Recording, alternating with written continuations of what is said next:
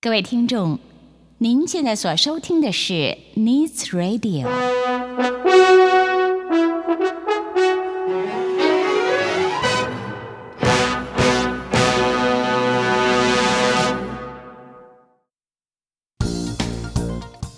即将为您播出的是由 Needs Radio 与台湾大学社科院风险社会与政策研究中心共同企划。杨明、陈伟制播的观点会客室。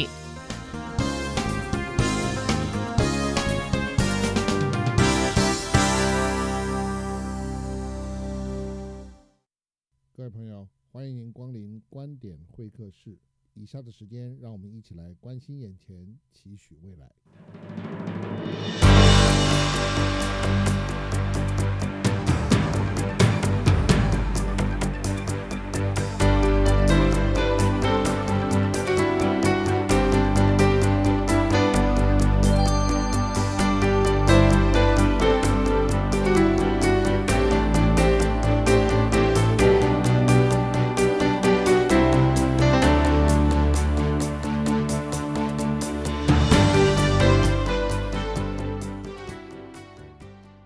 全球 Needs Radio 的听众朋友，大家好，欢迎您收听观点会客室，我是陈伟。今天的来宾是位诺贝尔奖的得主，他告诉我们说，诺贝尔奖得主们正在发起联署，邀请各国当局减少军事的经费，来挹注到抗暖化的具体行动，而我会签署和加入。他也提到说，中美要合作，共同的敌人应该是暖化。他更具。进一步的具体谈到说，以人均碳排而言，台湾达到十一公吨以上，比碳排总量冠军的中国大陆七公吨还要高。而另外一方面呢，我国政策的减碳力道在国际是后段班。我为各位介绍今天我们节目中的来宾。现在陈伟出击到中央研究院，坐在我对面的，他是曾经荣获诺贝尔化学奖的得主的前中研院院长李远哲院士。李教授您好。你好。我们看到 COP 二十六，他被批评说不足以达到限制增温一点五度的这个目标。嗯哼。可是。也有人说，哎，其实它还是有部分进展的。这里面包含了，就是呼吁二零三零年的碳排应该要比二零一零年减少百分之四十五。那另外也对于这个燃煤发电开始。啊、呃，提议说应该要逐渐的减少，嗯嗯、并且建制全球的碳市场。嗯、我们想要邀请李院士，能不能为我们做所谓的国际传真？这个 COP 二十六，您会怎么看？您又怎么样解析这其中的重要要点的意义？是，你刚才讲过，是 COP twenty six 二十六是让人失望的。虽然是有一点进步，OK，但是让人失望的。嗯哼，所以现在全球要做，打算要做的是，能够把上升的温度是，也许从二点七度降到二点五度，而不会降到一点五度。OK，是上涨的幅度是，哦，这个是令人比较失望的。嗯哼，尤其是煤炭的这个慢慢的废除。这确实是第一次提到的好事。OK，是。但是要在二零三零年就要顺着二零五零年零排放的方向走，很多国家都已经答应了。嗯。但是有一个大国还没有答应。嗯哼。这个是中国。嗯。如果中国是答应说二零三零年顺着二零五零年零排放的方向走的话，我们可以鼓掌说这是 the COP。26是蛮成功的，OK，所以现在我们看起来是全球要达到比较好的境界，就是差一个国家。嗯哼，嗯哼。但是呢，我也说上次 COP21 的时候说，我们要在五年之后再做一个检讨。是。但是这一次，他们决定说要检讨的是下一年。所以，这一年以后的一年是非常非常关键的一年。OK。如果这一年之内大家真的是调整步伐，说好，真的努力减碳，往二零五零年零排放的方向走，而且提出来的是可行的、有步骤的，是，那算才算是成功的。是是。所以这次虽然是让人失望，但是明年希望大家能走得更好。了解，嗯、呃，我想各位听众朋友，我刚刚提到就是中国大陆还没有答应这个二零三零年作为一个呃阶段性的启程的关键目标这件事，大家中国大陆其实是全世界数一数二、第一、第二名的这个排碳大国，所以因此刚刚李院士提到的这一个。呃，对岸之所以这么的举足轻重，是因为它的排碳量。不过，普遍其实认为说，高碳排的国家很容易失去国际分工上的经贸位置的角色。那回到来看我们自己，嗯、这个听众朋友，我们都知道，台湾作为中小型的经济体，那出口呢，其实是我们的命脉。所以我们会受到什么冲击吗？具体而言，可能会有哪些层面的消长呢？那个，你刚才提到这个中国是最大的排放国，是。但是你从人均的观点看的话，大概人均二氧化碳大概是七公吨。嗯哼。台湾是比我们高很多。哦。台湾是比我们高很多，人均。嗯哼。所以现在我们做比较的时候，常常。是以国家为单位在算啊，那是大的排放国。是。印度也是大的排放国，但是呢，印度人均的排放是很少的哦，一点几公吨而已。所以现在我们是有很大的矛盾。这个是全球的问题，全球合作才能解决这个问题。OK。但是呢，要全球要执行的话，我们除了说我们全球都是一家人。之外啊，是目前的现状是每个国家在治理他们自己的地方，所以常常是以国家来做比较，要国家来见证的。嗯哼，所以这两个层面我们要弄清楚啊。是，所以你如果记得在京都一定书订定的时候，中国讲什么话呢？中国说你们西方国家烧了烧了，发展发展到这个现在这个阶段了。现在是轮我们烧的时候了，轮我们赚钱的时候是，是李院士。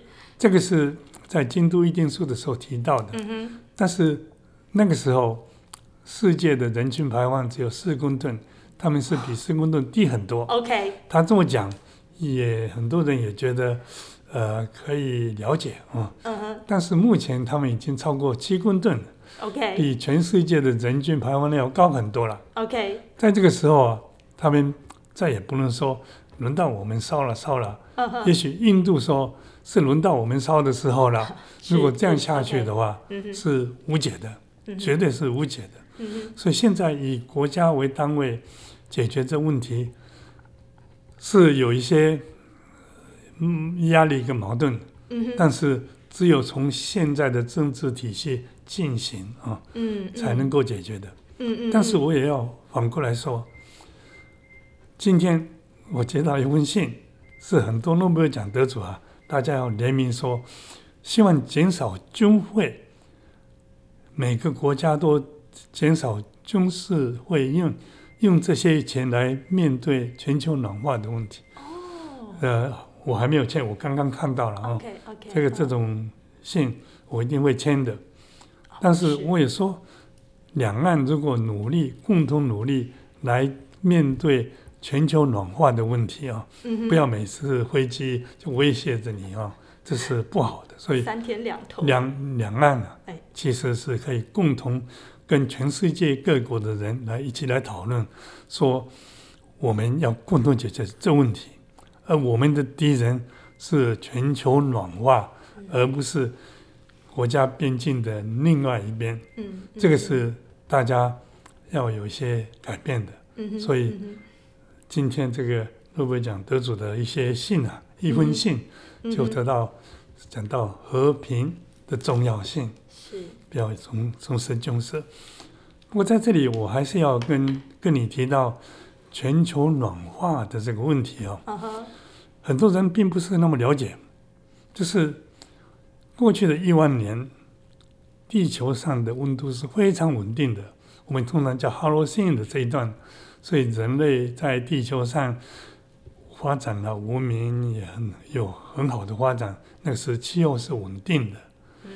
但是工业革命之后，人口暴增，我们消耗能源的消耗也大量的增加。是。结果呢，我们是在改变我们的大气。是、uh. 我们在改变我们的大气。嗯嗯嗯。这个大气跟以前不一样了。嗯嗯嗯。温室气体多了，就是二氧化碳多了。嗯嗯。这个二氧化碳啊，不吸收太阳射进来的可视光线，太阳温度很高。嗯，放出来的光是我们肉眼看看得见的，可视光线多。嗯，地表是温度低的，它放出的是红外线。嗯嗯，所以我们讲的温室气体啊，红外线它吸收了。嗯哼，但是可视光线不吸收。所以阳光进来的跟以前一样多，但是地球辐射到宇宙的这个这个能量啊就变少了。嗯，也就是被。温室气体吸收又辐射回来了，所以我们现在目前面对的情况就是进来的多，出去的少，温度才上升，温度慢慢在上升，所以大家看说，哎，不行，这样上升过了一点五度，可能气候就不稳定，就会带来很多的灾难，人类就不不好在地球上居住了，所以才有二零一五年的这个。两度 C 的这些观念啊，两度 C 的观念，现在知道是两度 C 不行的，一点五度 C，所以我们努力努力要达到一点五度 C。所以 COP26 主要的还是要不要让它升温升太高。嗯哼，嗯哼但是我如果要对年轻人讲的话说，如果年轻人以为我们的努力是要给我们带来更美好的世界。这个可能是对不起他们的，也就是我们的世界啊，因为温室气体浓度的增加，我们在改变大气，所以进来的能量比出去的多，温度在上升。这情况之下，极端气候就会变得更严重。也就是说，台风的次数可能少了，有些地方干旱了，但是台风一到啊，它的破坏力就会很强。是。这个极端气候是我们的下一代很不容易在地球上存活下去的啊，嗯、所以如果一个年轻人告诉我说：“李教授，我很佩服你在这方面花那么多的心血，是要给我们带来更美美好的世界。”我说很抱歉，这一点呢、啊，我们是要道歉的。我们这一辈的人。虽然努力过，但是呢，我们的地球并是变得更美好啊。一点五度、两度是变得越来越坏的世界，是，所以我们是要努力，不要让它变得更坏，是，而不是变得更好，是是。所以这一点要大家要了解的啊，了解。所以刚才你谈到他们的经济啊，或者是政治人物怎么想，他们还不了解，还不了解说我们的地球是慢慢走入灾难。这个事实啊，好，我就回到你的第二个问题。湾台湾好了。是。你看，台湾的人均排放也有像中国大陆这么高吗？更高啊，十一公吨左右。哎呀，是。然后你如果五五十个国家排下来，就是气候呃变迁的政策，或者是我们所作所为哦。OK，我们是都是从下面算来的。是啊，导数第一、第二、第三、第四的这些。哇，那这是双重的。我们的人均碳排高，但是我们的政策因应的力道却弱。也是都弱。OK。是，就是我们是很差的。所以我我今天要告诉你的是，很多政治人物以为我们是在努力啊，绿能啊，怎么样怎么样。Uh huh, uh huh. 然后谈谈到能源的问题的时候，我们其实是很丢脸的，嗯。我们做的并不好。嗯哼，嗯哼。好，所以我说，我要告诉年轻人的是，哦、我们是走入越来越不好的世界，嗯、而不是我们把我们的地球变得更美好。嗯、所以这一点呢、啊嗯嗯嗯，我当这个学者，在国际科学理事会努力过这么多年，是，但是还是要对年轻人说抱歉，我们没有做到。嗯。我们是的，李院士现在是在实话实说，所以我可以从刚刚您语重心长的这一段话里面，呃，为听众朋友归结出两个要点。第一个，您认为大气暖化这件事情，不是出于自然的变迁，而是出于人为的所造成的。我可以这样理解吗？可以，可以。OK，因为听众朋友，呃，我们知道，其实在，在呃前一段的年月里面，这个美国还有相当甚嚣尘上的说，哎呀，暖化这档事。可能是大气变迁哦，或者可能是某些其他国家所说出来的阴谋哦。可是现在李院士在这边，呃，他做出了这样子的澄清。另外一个层面是，呃，我们现在所做的各样的，就是呃，来减缓升温、减缓暖化的这些作为。我想请教李院士，因为我刚刚很仔细在听，嗯，诺贝尔奖得主希望可以联署来。嗯呃呃，邀请就是这个各国的当局可以把军事经费给减少，嗯、把这些呃多出来的经费投注到就是调试暖化而来的各样极端天气而来的各样的灾难。嗯、所以我可以理解为，即便连世界顶尖的科学家们都认知，就是气候暖化可能很难靠着我们的科学。去人定胜天了，是这样吗？不是说科学人定胜天，而是我们要了解。是的。我们现在消费的能量产生的温室气体，跟我们地球上能够回收的这个呃温室气体的量，要怎么样才能慢慢的减少？不，慢慢的不要增加那么多，而能够终极的减少这个。温室气体，OK，、uh, 科学家是老早老早就知道这回事。Uh -huh. 我先举个例子，以前臭氧层的问题啊，人类的活动，比如说有一阵子在七十年代的初期，很多公司想用超音速的飞机载客人，那个时候有几位科学家就说，超音速的飞机会那么高。引进的温度高，会产生氧化氮，氧化氮会经过臭氧层破坏的 cycle，嗯、可能会破坏臭氧层。那么，嗯，真空紫外光就直射进来，生命就会受到很大的灾害。是。后来这个 NO 氧化氮问题其实并不是那么严重，哦、导致腐氯碳化合物。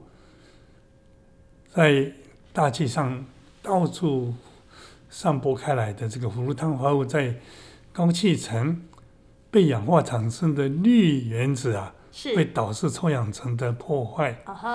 这些科学家经过研究，美国科学院知道、嗯、认真之后，开了一个全球的会议。这个会议很重要的，叫做 Montreal Protocol。在 Montreal 开的会。就说，已开发的国家不能再使用氟氯碳化合物.要用取代品。嗯。经过科学家的努力，政政治家的同意，采取步骤之后，你就看到两千年到两千零五年，臭氧洞，南京的臭氧洞就慢慢补回来了。Oh. 这是一个很好的例子，就是科学的知识采取大家的行动，OK，把这个弥补过来了。是。科学家是知道温室气体的排量正在使我们的地球的表面的温度一直在增加，这会带来很多灾难，就是极端气候。但问题是，我们要怎么样减少这个温室气体的排放啊？嗯，这个是我们的政治人物的挑战啊。Okay.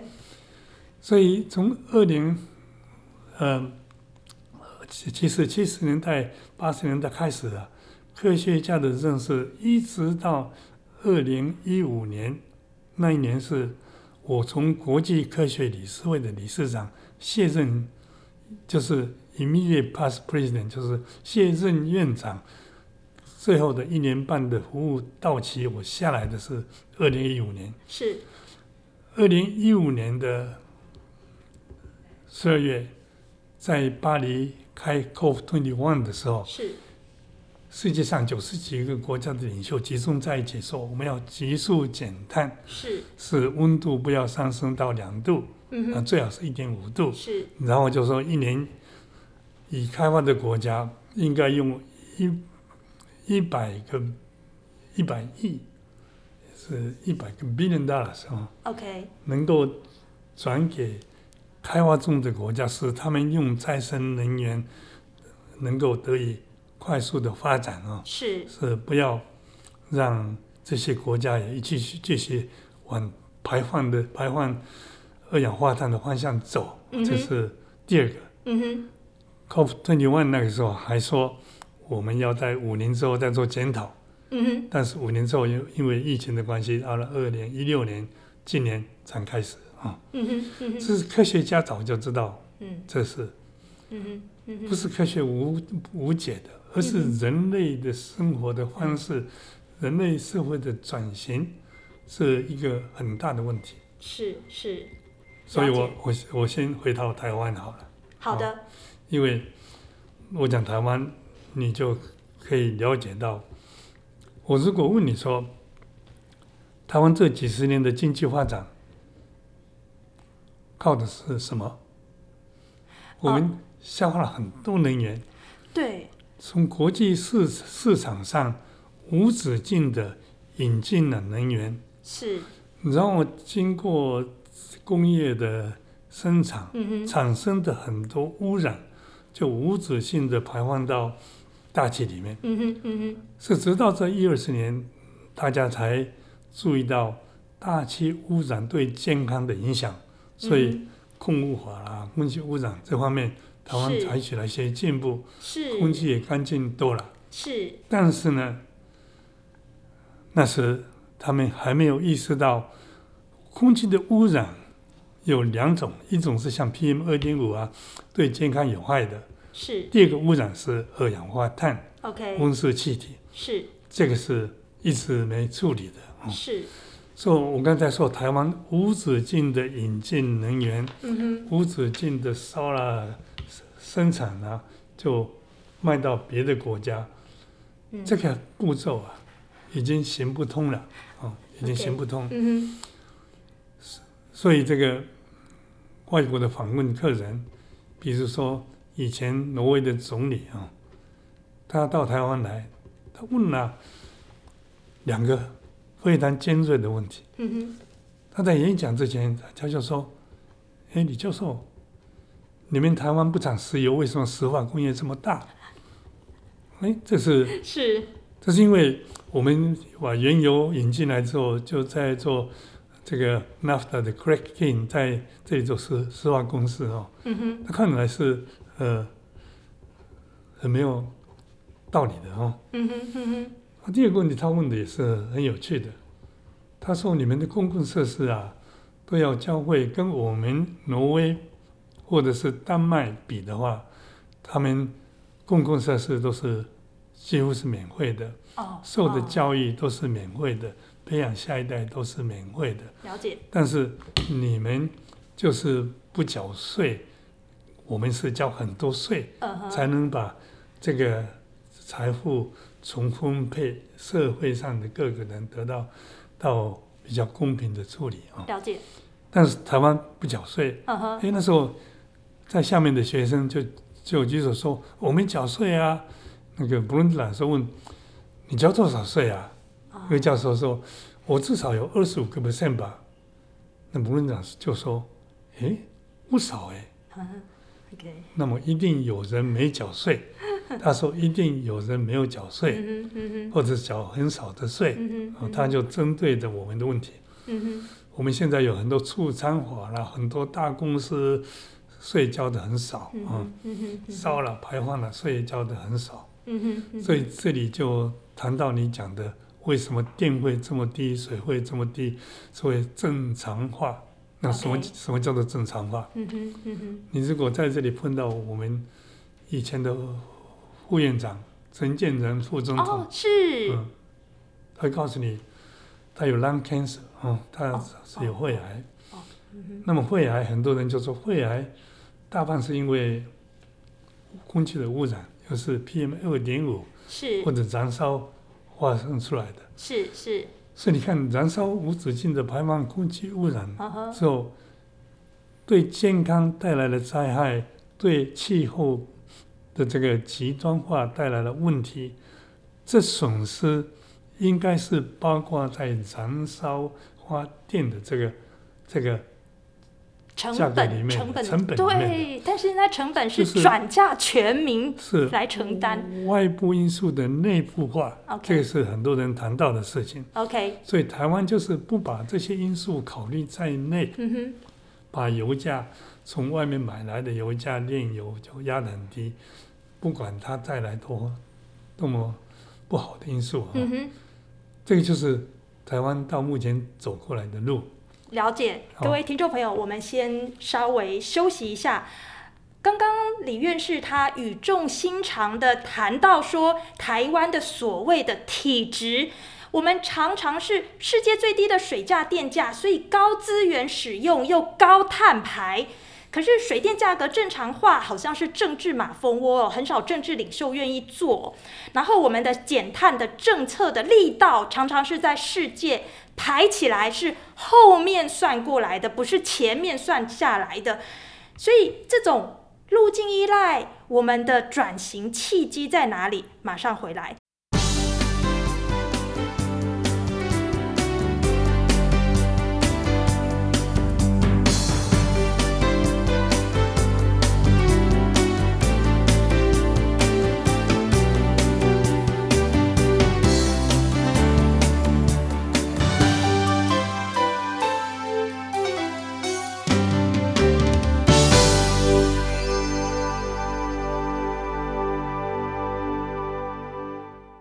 全球 Needs Radio 的听众朋友，现在陈伟出击到中央研究院，坐在我对面的，他是曾经荣获诺贝尔化学奖的得主的前中研院院长李远哲院士。李教授您好。你好，李教授，这个呃，刚刚我们谈到很多，就是您语重心长的说，我们已经是进入了紧急状态，非赶快加大加深减碳的力道不可。是呃，但是吼，因为回到就是说这件事情被落实的这个契机上面，因为大家想到这件事，就会觉得好像是棒子与胡萝卜里面的棒子。大家一想到减碳，就会把它直接划等号的，好像是所有的成本都会提高哦，所以会好像油价、电价上涨啊，会好像物价上涨啊，会好像产业受到呃某种程度的冲击呀。您觉得在这个转型的契机、机会之窗，有没有什么呃，比如说他山之石、国际典范，或者是您会想要趁今天我们在这个媒体前面、麦克风前面，对政府或全民提出什么样的预请？政府不能一直开空头支票，说 OK，我们的温建华要怎么样？呃，现在。温健华看来是根本国际上不能够接受的哦，嗯，减得不够。然后我们要怎么样？但是有没有路途径？就是路径图，从这里走到那里呀、啊？怎么走才能走得到？嗯、不能说总统说到二零五零年零排放就会零排放，不是的。我们要零排放的话，要检讨我们的工业。OK，哪些工业在台湾？不应该继续存在下去的，嗯，或者是我们的生活是要简朴，怎么样使我我们消耗的物质、消耗的能量，跟嗯，像汽油啦这些很多东西啊，是我们怎么样能减少？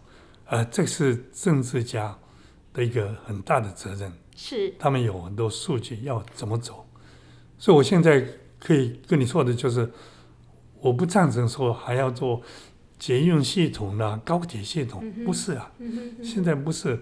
虽然说捷运系统，呃，做了是会稍微疏解这个交通，但是投资是这么大，这个投资啊，应该是投资到绿能或者是社会转型这方面才对的。嗯然后我从整个台湾的观点看，说一个台湾岛能够得到的能源，从太阳能或者是从地热、风力这么看的话，因为我们以前靠那么多的化石燃料发展产业，把那么多的二氧化碳排放出去啊，是，所以对台湾是很辛苦的。最近世界排名说哪个国家做的好的时候，第一名、第二名、第三名是谁？你知道吗？呃，我猜测是北欧国家吗？第一名、第二名、第三名是零，没有，没有一个国家放在第一名、第二名。第四名才把丹麦。哦，OK。第五名是瑞典，好像是北欧的国家是做的比较好的。了解。所以你说。他上次时也许可以学学北欧的做法，嗯，嗯，这里就牵涉到很多税的问题.不只是碳税，有些人交的税是很高的，这里美国这几十年是落伍了，我到美国的六二年了，美国的税制也最高的税额是到四十几个 percent。哇！现在已经下降到二十几个 percent，Okay. 所以有钱人不缴税了哦，所以财富分配就差的很大。嗯、所以今天我们台湾要走入这个二零五零年零排放的时候，嗯、自己的努力是会非常辛苦，但不做也不行的。以前台湾是。把化石燃料无止境的引进来开发。有一天，如果经过国际的合作，阳光能够变成电，电电解水之后就产生氢，而全世界慢慢走入氢经济的这个阶段。嗯，如果台湾在国外的合作，比如说澳洲，澳洲说我们有很多阳光，我可以卖卖给你呀、啊。嗯，你来买嘛？很很多人在提这件事。啊、是好，我去买阳光，你就要把阳光变成电啊，电带回来，离还离很远啊，还是变成氢，那么氢想办法转化或者带回来。Uh huh. 这个是在国际合作上，干净能源能够采购到的时候，台湾零排放就比较容易做到。嗯嗯。嗯不然的话，我们的很多生活的方式啊，要做的很简朴。嗯，这个对建筑业啊，这这都是有影响的。你 是再也不能盖豪宅，用那么大的东西。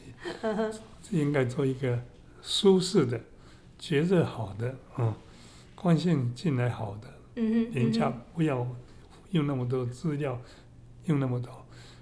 消费呃产生二氧化碳的东西做，嗯嗯、所以全面要改，嗯、哼全面要改。嗯哼哼哼，了解。呃，嗯、我刚刚在李院士所谈到的这些嗯要点里面，我意识到就是说，其实能源的这个排碳，嗯，在台湾目前可能有需要。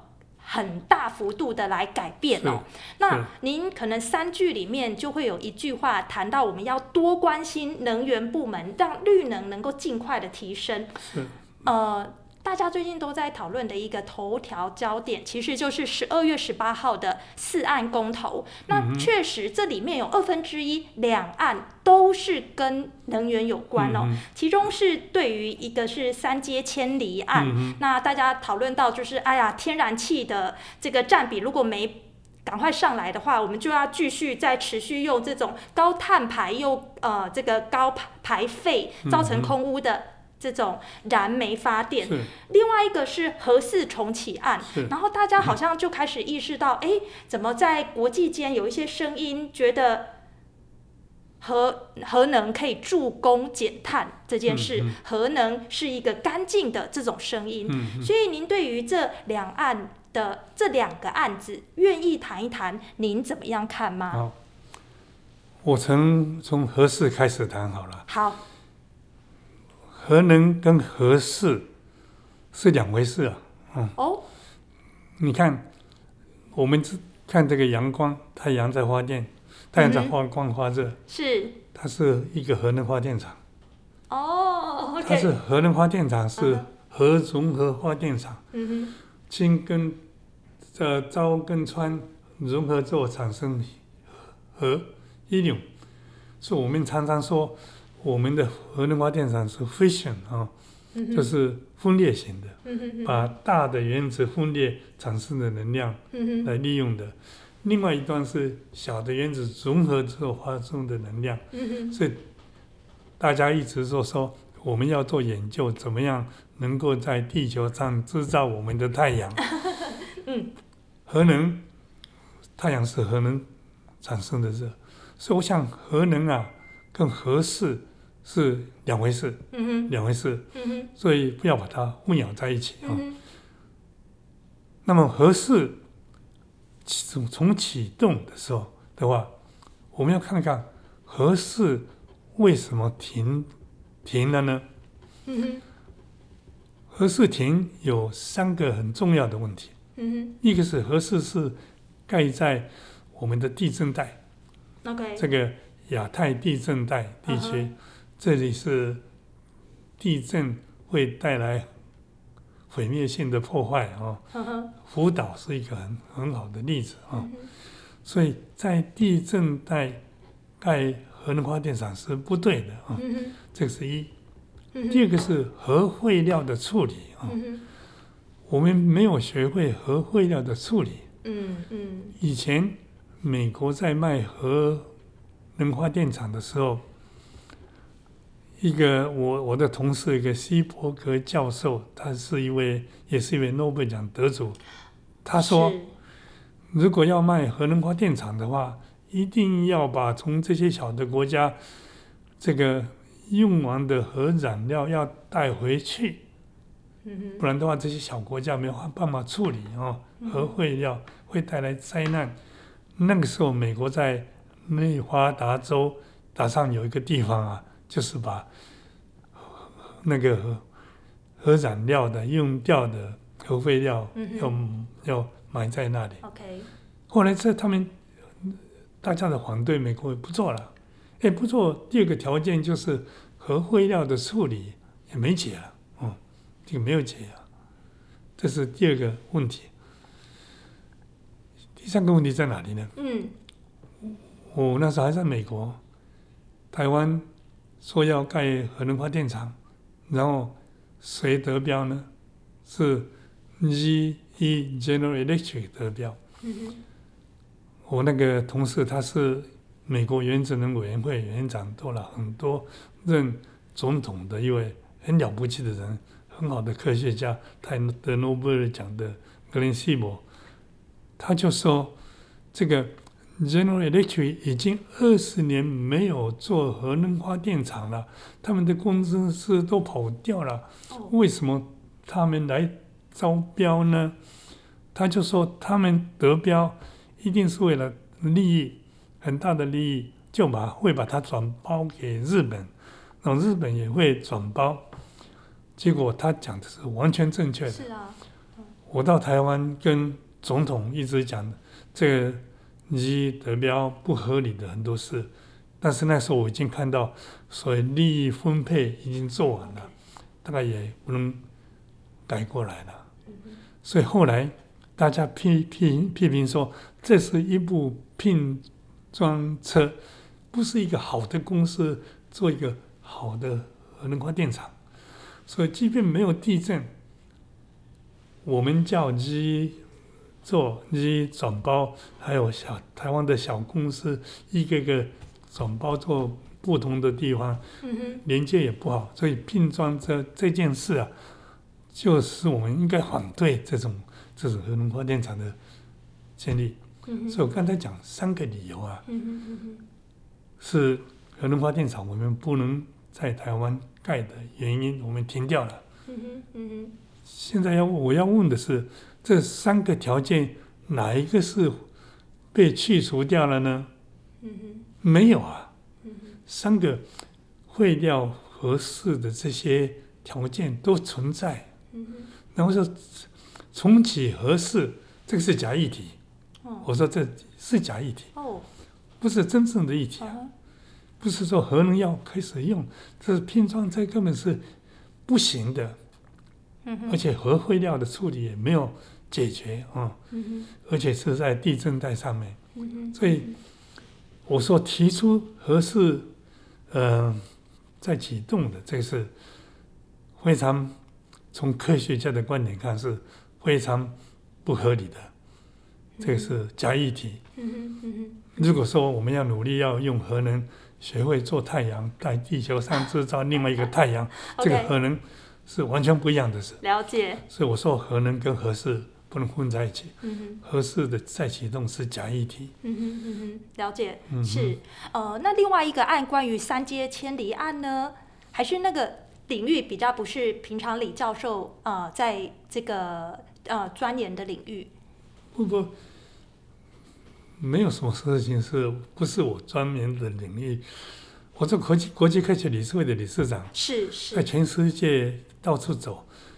处理所有的问题啊，科学问题，像这个，你说三阶也不是单独拿三阶就可以讨论的，就是台湾能源的转型，不要用煤，阶段性的用那个天然气，就是汇煤，是。中间有一段是用天然气，是，然后天然气要废掉，都要用再生能源，这是。必走的路啊，了解。所以在这个阶段呢，他们要盖早教的时候，我也反对过，我曾反对早教，因为它破坏的面积太大。OK，它那个早教的三阶的这个是不合理的。了解，哎，结果这个现在外推案拿出外推案是随时外推案，哦、然后把整个早教破坏的面积缩小到原先的差不多十分之一左右。嗯哼，他们的早教还是可以保留住。嗯，OK。所以我那一天也讲了，这是对的方向。OK，最好的方向。如果我们的绿能还是别的政策做得更好的话，可能推推推推到零。就没有三阶的问题了啊。嗯嗯。当然，现在有问题的是，三阶为什么不在台北港？那我的替代案是替代案，这个我也听说过，但是为什么？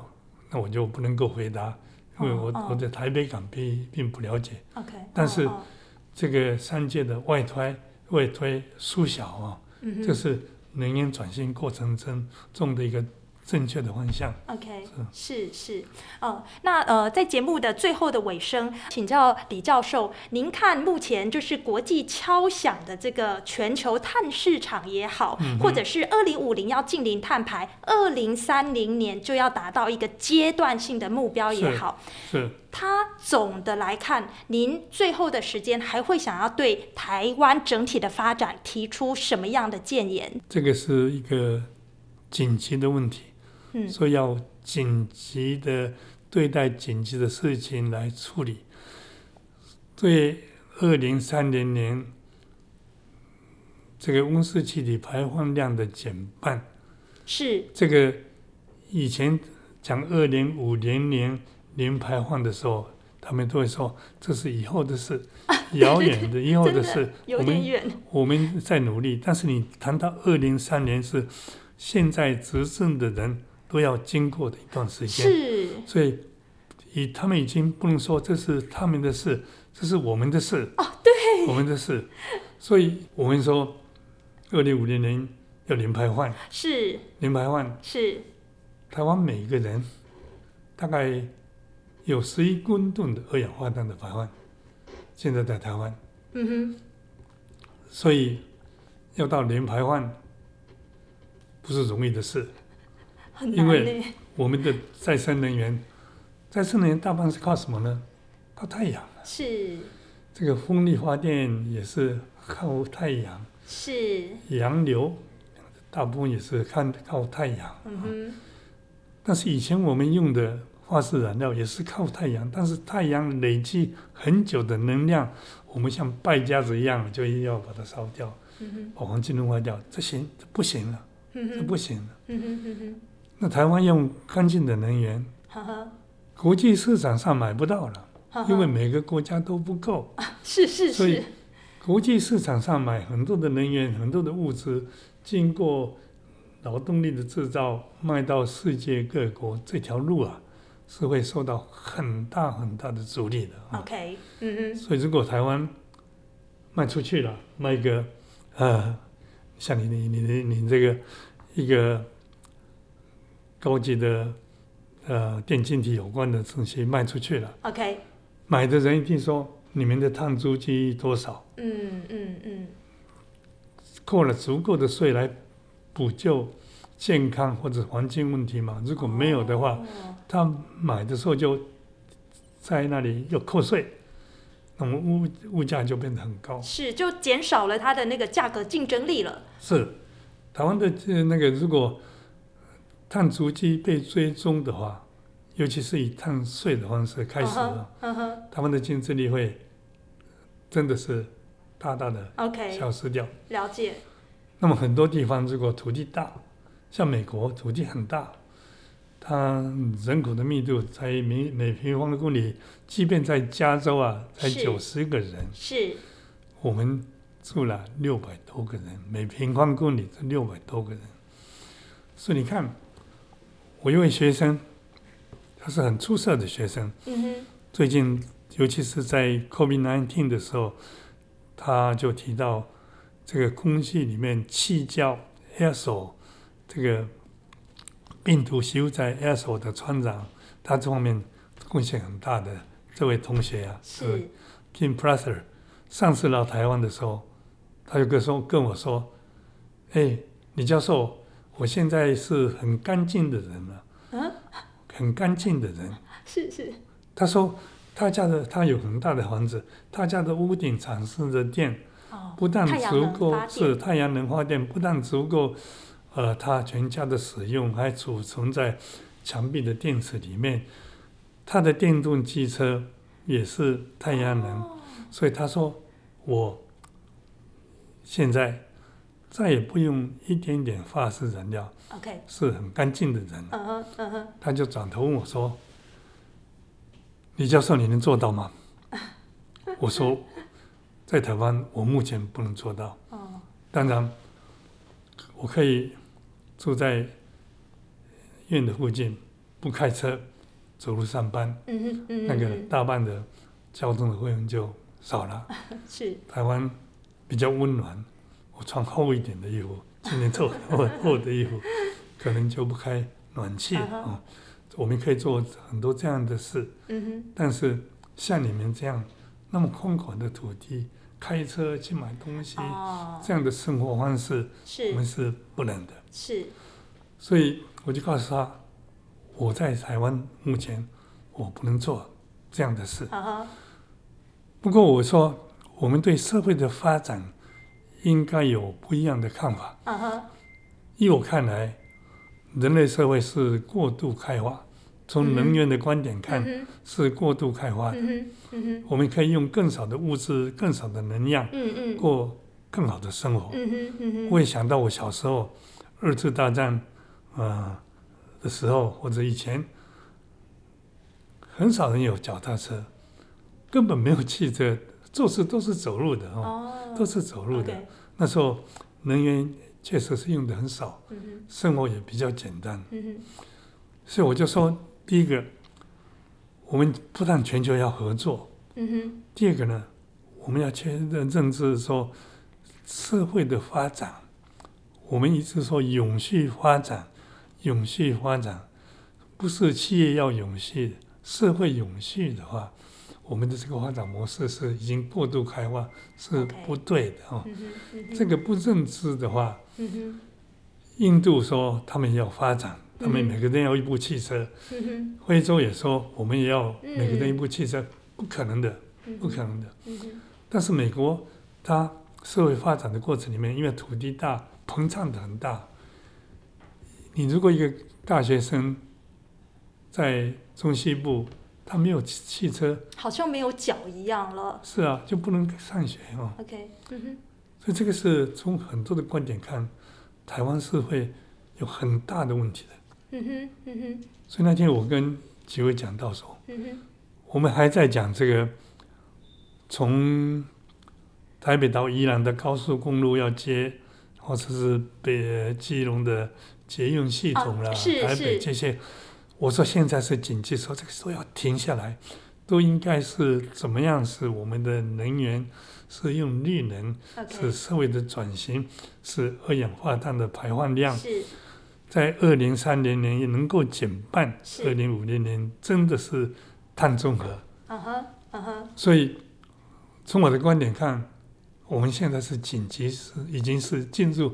非常紧急的时候了，已经是紧急状态。是，得跟大陆说，不要用飞机来威胁我们。嗯哼，我们来合作，好好能够减碳，绿能减碳。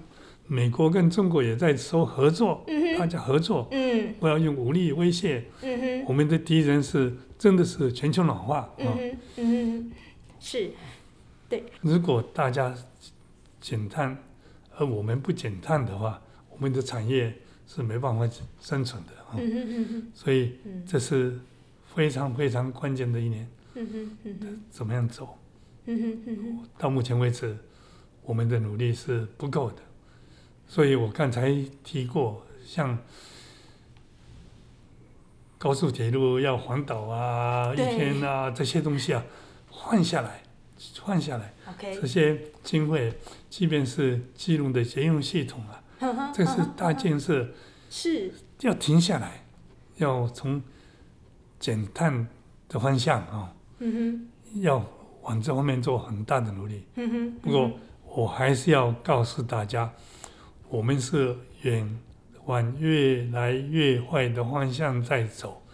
我们的努力并不是给下一代带好带来美好的世界。所以政治家说，我们做这个做这个，未来。是我们的社会更美好。我说这是废话。我们的社会正在走入越来越坏的路。我们只是说，不要让他们弄到是我们的下一代也无法居住。所以这个是真正的是紧急状态。了解。政府啊，马上就得开始做很大的转变。嗯哼，嗯哼。是我今天非常感谢前中研院的院长，他也曾经荣获诺贝尔化学奖得主，并且担任过国际科学理事会的理事长。他是李远哲院士在我们节目当中的分享，谢谢李院士。谢谢。我们从今天的节目当中可以意识到，即便连最顶尖的科学家，他们手中所掌握的可能是最先进，对于人类社会面临的问题的解方还有良贴，但是他们都认为。要抗暖化，具体的行动已经不单单只是价值选择的议题，它更是一个危急存亡之秋、存续层次的挑战了。